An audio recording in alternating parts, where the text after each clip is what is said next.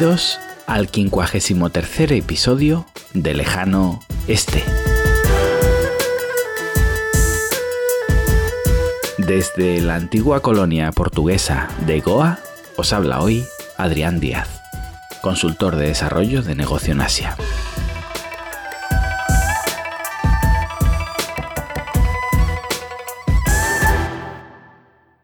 ¿Cuántos años por detrás de China está la India? Me preguntaba un empresario indio, el CEO de una empresa del sector eléctrico que factura 50 millones de dólares al año. ¿15 años quizá? En realidad, él estaba comparando Bombay con Shanghai. Y honestamente veo más de 15 años de diferencia. Si hablamos de una comparativa entre el interior de China y el interior de la India, quizá incluso diría 25. Es, es muy difícil calcularlo. ¿Qué comparamos con qué? Porque son casi dos continentes. Encontraríamos comparaciones para todos los gustos e intereses. Al final son todo aproximaciones subjetivas basándonos en nuestra experiencia personal. Me decía bromeando que el problema no es la distancia, el problema es que se alarga en lugar de acortarse que él estuvo en China hace muchos años y no vio tanta distancia como la que ve hoy. Me sacó una sonrisa, pero es cierto.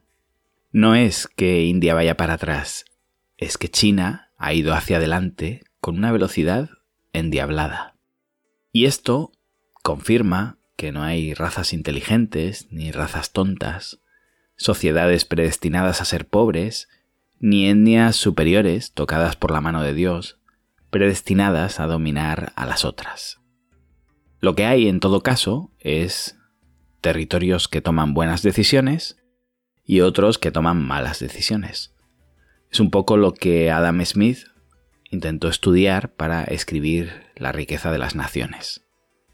Porque hay países a los que les va bien y hay otros a los que les va mal.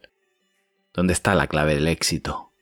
Un tema que aparentemente se encuentra todavía en disputa por más pruebas que tengamos a favor de una dirección y en contra de la otra. China en los años 60 logró bajar su PBI, su, PIB, que se dice en España, a niveles del siglo XV. Era más pobre que la India, de hecho. A partir de los años 80 empezó a tomar buenas decisiones y hoy en día no es que sea más rica, es que el PBI per cápita es cinco veces mayor.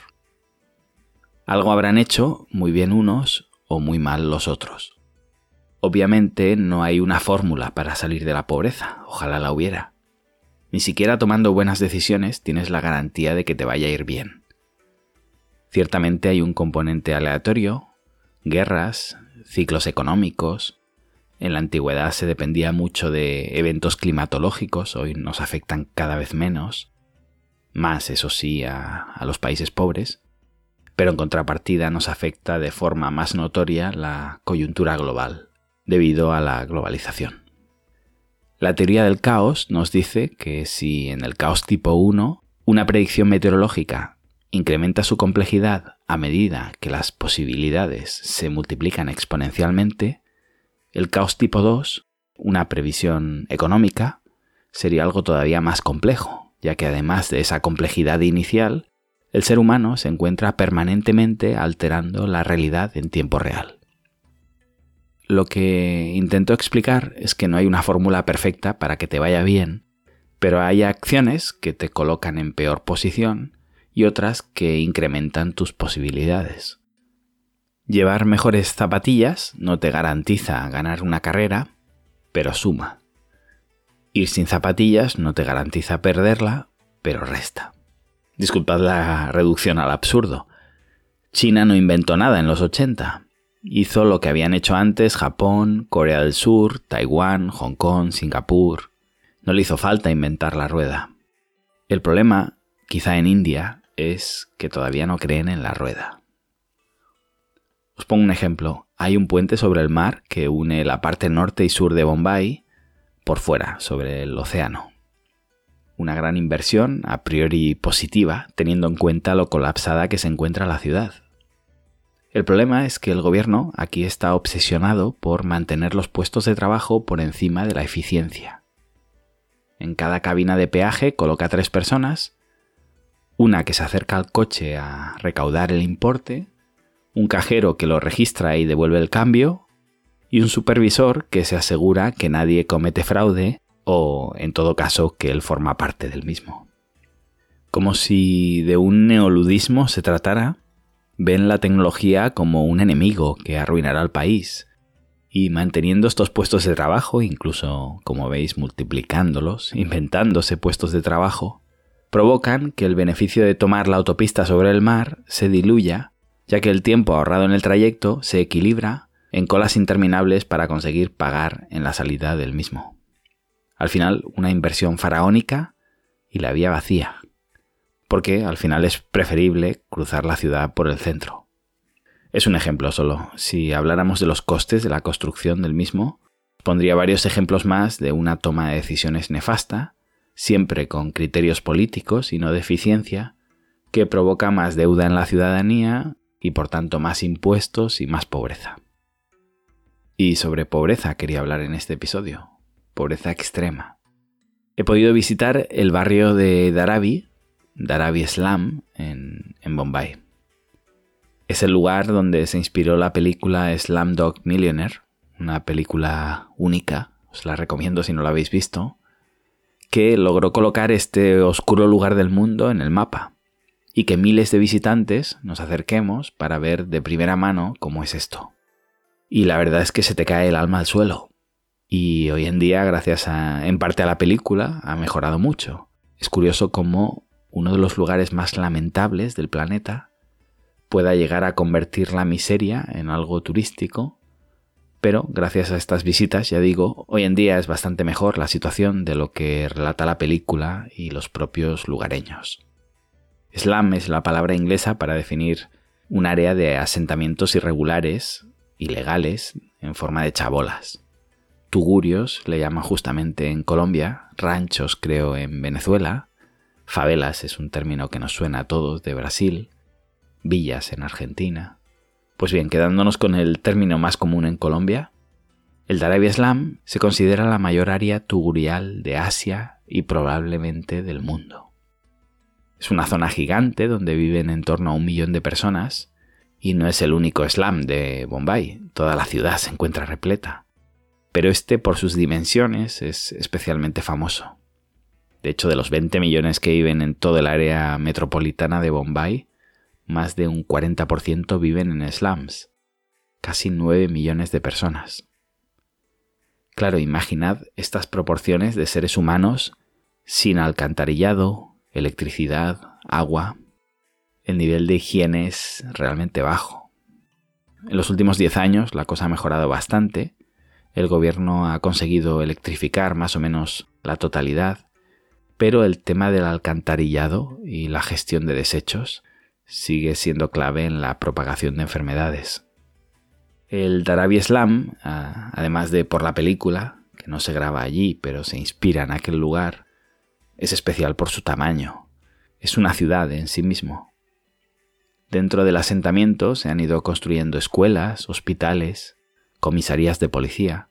Claro, cuando pregunté por, por estas comisarías, cuál era su función, si, si era tan peligroso este lugar, me contaban que crimen no hay tal y como lo conocemos en Occidente.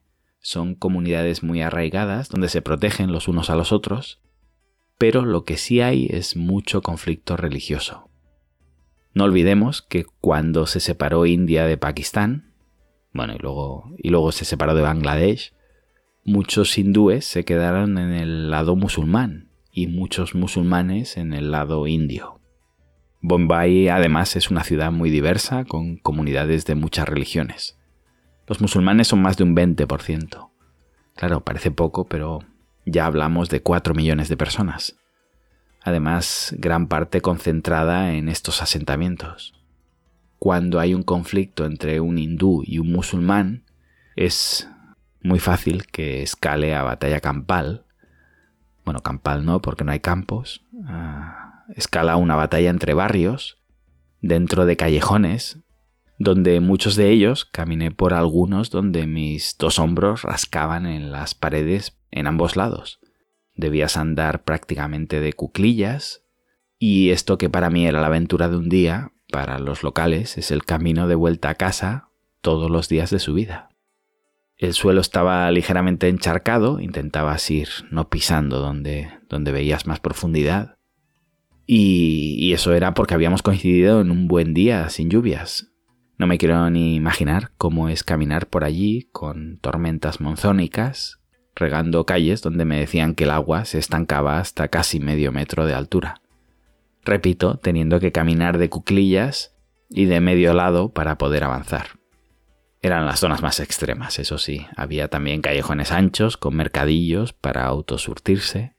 Obviamente es, es una ciudad dentro de una ciudad.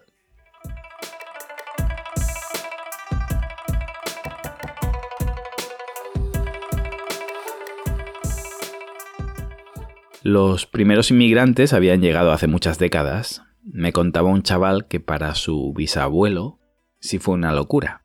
Dejar el campo para venir a Bombay. Ellos eran del norte, de cerca de Nepal, y venían a una tierra de oportunidades donde les decían que había trabajo. Se asentaron donde pudieron, primero en tiendas, después en cabañas, y ahora me decía que él ya había nacido en una caseta de cemento. Su bisabuelo, mencionaba, lo pasó peor, su abuelo menos, y su padre ya estaba completamente integrado, ya no había conocido otra realidad.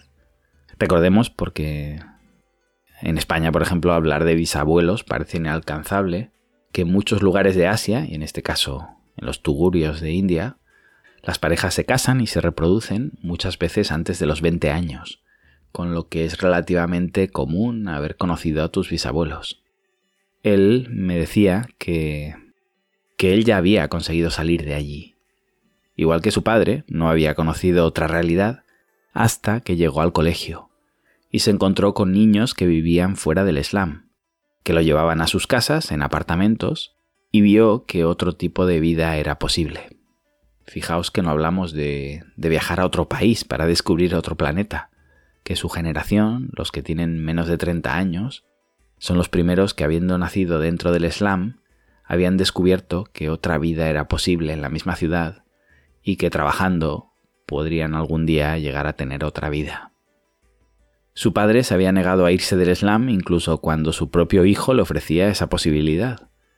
Me recordó mucho a la película Cadena Perpetua, cuando aquel preso que se había pasado toda su vida en prisión se suicida cuando le dan la libertad porque ya estaba institucionalizado y me generó muchísima curiosidad. porque alguien, en su sano juicio, querría quedarse a vivir allí pudiendo salir?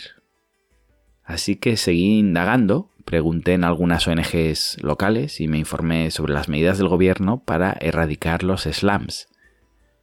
Y el mayor problema era ese, que la gente no quiere salir de allí. Me daban argumentos de todo tipo, que estaban acostumbrados, la comunidad. Este, este argumento se repetía mucho, porque es muy importante para ellos. Ellos piensan que, que las personas desarraigadas de sus comunidades se convierten en parias en una ciudad que puede llegar a ser muy dura.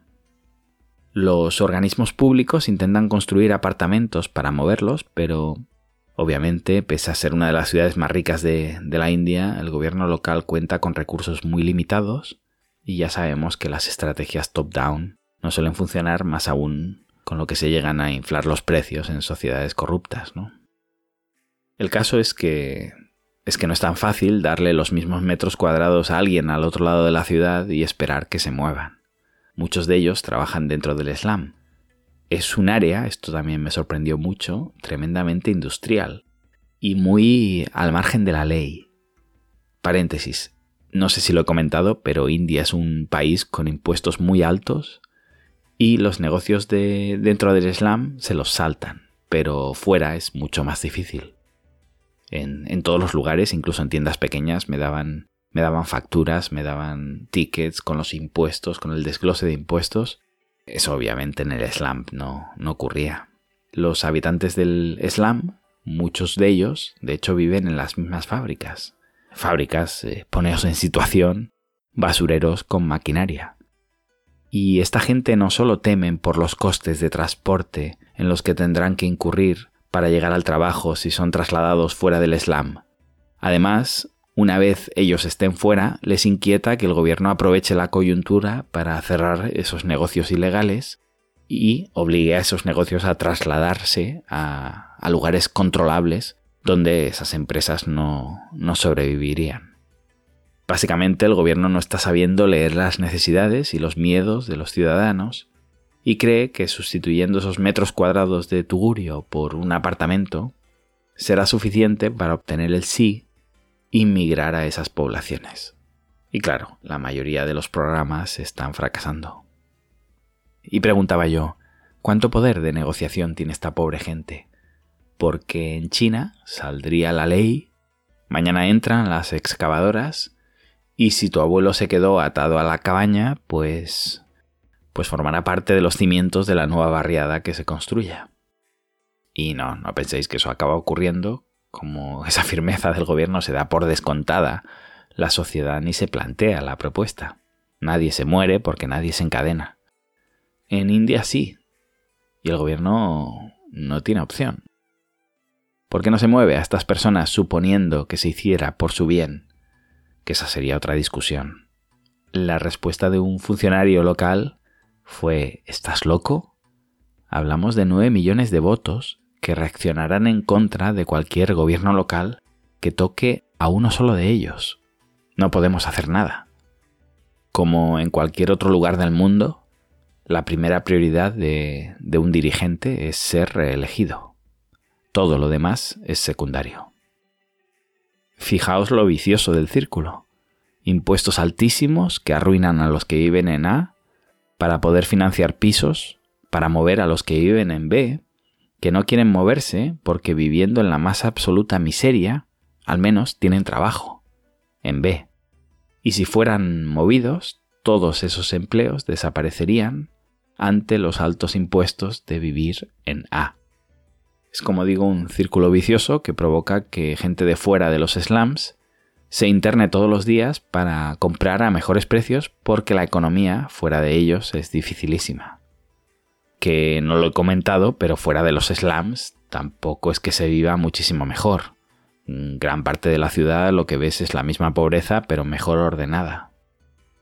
En fin, sé que el tema de la India no genera demasiada curiosidad entre los oyentes del lejano oeste, pero me pareció que tenía algo valioso que explicar y no quería dejarlo pasar.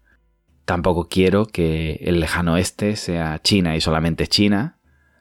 A nivel empresarial cada vez nos dispersamos más. Y, no sé si acabaré abriendo una oficina en la India, pero desde el punto de vista de un emprendedor, hoy quizá no, pero mañana va a ser sí o sí un lugar clave del que, del que querremos estar informados. Y justamente para emprendedores que estén pensando ¿En qué punto de su historia se encuentra India? ¿Un lugar para ir a fabricar? ¿Una clase alta, quizá? ¿Muy rica para venderles lujo? ¿Existe clase media? Lo que entenderíamos como una sociedad de consumo que pueda demandar productos producidos por nosotros?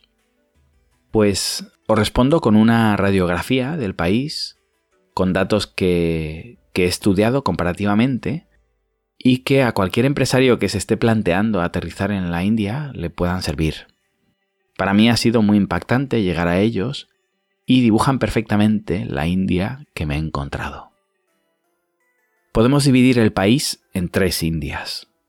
La primera India sería un 2% del país, 25 millones de personas, exactamente la misma población que Australia y exactamente el mismo Producto Interior Bruto que Australia. La segunda India, un 20% del país, 250 millones de personas, que serían como dos Filipinas juntas con el Producto Interior Bruto de dos Filipinas. 250 millones, vamos a decir, en este segundo país en vías de desarrollo. Y la tercera India, el 78% restante, más de mil millones, el equivalente a todo el África subsahariana y que vive con unos niveles de pobreza más extremos que el África subsahariana. Si eres capaz de visualizar Australia, esas dos Filipinas y toda la África negra empobreciéndola todavía más, tendrás la foto perfecta a la que he llegado yo en India. Cada vez que lo pienso, aterrador. Y hoy os dejo con una frase que me tradujeron, estaba escrita en, en una pared en la zona del Slam de Dharavi, donde vivía una comunidad que no quería ser desalojada. La traducción aproximadamente diría así. El caos siempre derrota al orden porque está mejor organizado. Gracias y hasta pronto.